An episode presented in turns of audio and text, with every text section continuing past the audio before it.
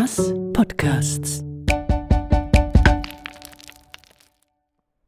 Wir stehen hier vor dem Münster, auf dem Münsterplatz und bei uns ist Annette Löffel. Sie ist seit diesem Jahr Münsterarchitektin, aber sie ist schon ganz manches Jahr hier. Und was wir heute anschauen miteinander, das ist etwas, was die Leute in der Regel nicht so zur Kenntnis nehmen und was im Moment eingerüstet ist, nämlich die Eckfiale Süd vom Westwerk. Und vielleicht, Annette, bevor wir in die Details gehen, die Eckfiale ist etwas ganz Besonderes. Warum ist sie besonders? Die Eckfialen war das erste Bauteil in Münster, das wir konserviert haben und nicht neu gehauen haben. Wir haben die andere Eckfiale auf der Nordseite. Die ist neu gehauen worden in den 80er Jahren. Das hat die ganze Bauhütte gebunden. Das sind wunderschöne Bildhauerarbeiten. Hat rund 1,5 Millionen gekostet. Und wenn man jetzt hochrechnet, wie viele Türme wir in Münster haben, kann man sich etwa vorstellen, dass wir so nicht weiterfahren konnten. Ja, was hätte die konservierte Eckfiale gekostet? Beziehungsweise was hat es konservieren gekostet? Wir haben sie 2000 und bis 2001 haben wir sie restauriert. Wir haben Restauratoren dabei gehabt, wir haben unsere Leute geschult dort, Steinmetzer zum Konservieren geschult. Wir haben also noch länger gehabt, als wir heute haben. Wir haben auch noch viele Fehler gemacht. Das hat etwa 250'000 Franken gekostet. Also ist es um Geld gegangen?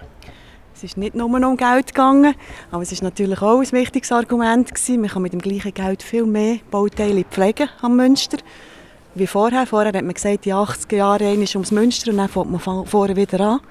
Und heute können wir sagen, wir sind in einem Jahr rundum, haben alles angeschaut und können nachher punktuell Teile restaurieren. Das ist das eine. Das andere ist, der Bestand ist noch da. Das ist das Original von 1905. Es ist schon mal ersetzt worden.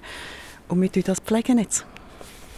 Ich glaube, wenn wir jetzt schon auf dem Platz unten stehen, dann profitieren wir doch davon, die andere äh, Eckfiale kurz anzuschauen. Was sehen wir überhaupt dort oben? Also es ist das Ecktürmchen auf dem Münsterplatz. Wir sehen dort oben wunderschöne Bildhauerarbeiten, Fabelwesen, mittelalterlich haben wir lange gemeint. Wir haben dann, als wir die etwas genauer angeschaut haben, auch in einem Archiv waren, herausgefunden, dass die Fabelwesen erst 1910, 11 entstanden sind. Nämlich vorher hat es keine gehabt, man hat sie schon neu gemacht, die Fialen, um 1910 und hat dann die Fabelwesen dazu erfunden, weil sie ja mittelalterlich muss sein, mittelalterlich als sie je war, vielleicht. Ihr habt das in Münster nicht gehabt, also im katholischen Münster quasi.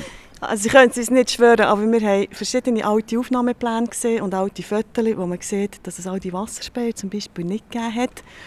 Äh, vielleicht hat es im Mittelalter ganz am Anfang einmal gegeben. Wir vermuten stark, dass es Blechausspäher waren oder einfache Holzrohre. Das sieht man auf alten Darstellungen. Die, die wir jetzt sehen, die Wasserspäher, die sind alle aus dem 20. Jahrhundert.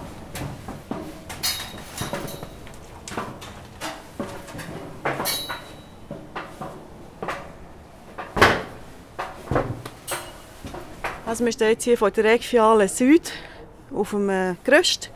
Für mich ist das eine ganz besondere Situation hier, weil ich dann nämlich zum zweiten Mal in 20 Jahren hier 2000 ich das dürfen begleiten als äh, junge Architektin im Büro von Hermann Heberli. Da ist es darum gegangen, das Teil zu halten, zu erhalten und nicht neu zu hauen. Wir hatten einen Vorschlag von der Bauhütte, das ganze Teil zu ersetzen, wie das auf der Nordseite. Das äh, wäre eine gute Winterarbeit gewesen, weil früher hat man ja im Winter in der Bauhütte gehauen und im Sommer versetzt. Und das wäre ein Gebungsteil gewesen, das man über den Winter neu machen konnte. Dann hat es geheißen, die ist einsturzgefährdet, weil wir stehen hier natürlich über dem Besuchereingang zu der Plattform. Sicherheit ist immer ein gutes Argument, für etwas neu zu machen. Wir haben das dann angeschaut, Hermann Heber hat den Ingenieur kommen und wir haben es zuerst gesichert mit einem Stahlkorsett, haben dann herausgefunden, dass das eigentlich gar nicht so ein statisches Problem ist, sondern dass einfach die Epidermis ein kaputt ist, aussen ein bisschen Abschürfungen, ein paar Risse, Schalen, Fehlstellen hat es gehabt. Man sieht es an den Bildhauerarbeiten, aber das war tiptop zu konservieren. Gewesen. Und wir haben nachher das Teil, weil das ja schon freigegeben war, zum Ersetzen, haben wir können brauchen als Übungsstück. Aber wenn ich mir vorstelle, einen Stein konservieren, ein Stein ist doch einfach ein Stein. Ein Stein ist einfach ein Stein, er hat aber natürlich an der Oberfläche Spuren von denen, die es behauen haben. Man kann dort einen Haufen ablesen. Und ein Stein äh, ist nicht einfach ein Stein, es gibt verschiedene Steinarten, verschiedene Schäden. Und wir haben uns eine ganze Palette an an Massnahmen müssen zulegen, wo wir die, den Stein flicken können. Und wir haben einen Restaurator geholt aus Zug, der uns da geholfen hat. Also man hat dann schon Erfahrung an anderen Orten und hat nachher einfach hier können machen, was die anderen haben, äh, erfunden haben. Oder wie, wie habt ihr denn da geschafft?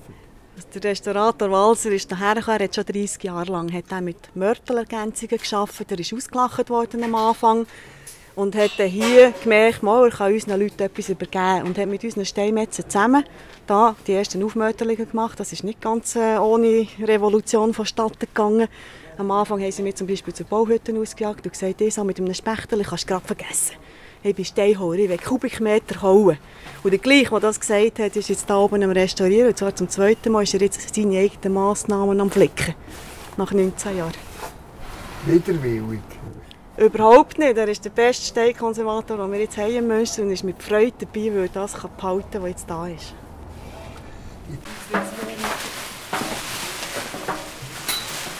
Ei, ist ja gar nicht so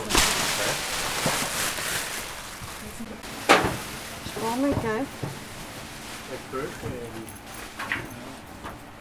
Drei Stockwerke höher auf dem Gerüst. Auf einmal ist es temperiert. Man sieht, es hat einen Heizlüfter. Äh, die Fiale erstrahlt ihre ganze Pracht und Größe vor uns. Es hat dran Plastik, also Klettbandmarkierungen, Beschriftungen, Punkte, 100'000 kleine Details. Annette, wie kann man da den Überblick behalten, was da passiert? Also wir haben zum Glück 2000, 2001 schon dokumentiert, was wir gemacht haben und was wir vorgefunden haben. Dann noch nicht so im Detail, wie wir es heute machen können, aber immerhin, es waren Fotos rum und so, dann wissen wir, was ist wo dann gemacht wurde. Wir sind diesen Massnahmen auch nachgegangen. Jetzt nach 19 Jahren, das erste Mal oder, wieder da. Das war für uns äh, ja, eine rechte Herausforderung. Jetzt zu sehen, was haben wir gemacht vor 19 Jahren, hat sich das bewährt oder nicht. Und wir haben jetzt, können mit gutem Gewissen sagen, es hat sich sehr gut bewährt. Wir müssen an gewissen kleinen Ecken noch bessern, weil wir dann ja auch noch nicht so auf der Höhe waren mit diesen Massnahmen. Wir haben da viel gemacht, was Gott verboten hat. Wir haben noch Acrylharz reingeplant, wir haben noch äh, viel zu viel Dübel gesetzt. Wir haben wirklich alles gemacht, damit wir das Teil halten können, weil wir nichts ersetzen Warum setzt man Dübel beim Restaurieren? Ein Dübel setzt man dort, wo ein Riss ist zum Beispiel und man Angst hat, dass ein Teil runterfallen könnte. Dann setzen wir eine Chromstahlarmierung, Gewindstängel, ein feines, ganz dünnes und können das hingern sichern. Und das ist nachher im Stein innen unsichtbar? Ja, das ist im Stein innen unsichtbar verdeckt. Das ist dokumentiert auf einem Plan mit einem Pünktchen und dann wissen wir, wo die sind und können bei einem Kontrollgang, wir sind hier auch schon ein paar Mal mit einer Hebebühne vorbeischauen, weil uns gezwungen genommen wie das Teil äh, sich verhalten können mit diesen Punkten nachgehen und schauen, ob es irgendwo einen Schaden über eine, eine eingebaute Geschichte gibt, die wir ja vermeiden wollen. Wir wollen ja auch lernen daraus. Also hier haben wir das Problem gehabt, dass die ganze Fiale voll war mit Moos und Flechten. Weil die Luft ist ja viel besser geworden. Wir haben jetzt neue Probleme. Wir haben viel mehr biogenen Bewuchs auf diesen Sachen. Wir haben auch gemerkt, dass unsere Mörtel einen guten Nährboden sind für äh, gewisse Flechten. Wir sind dort am äh, lernen, was man anders machen bei den nächsten Objekten. Aber es ist so, dass viele in Europa immer noch viel austauschen.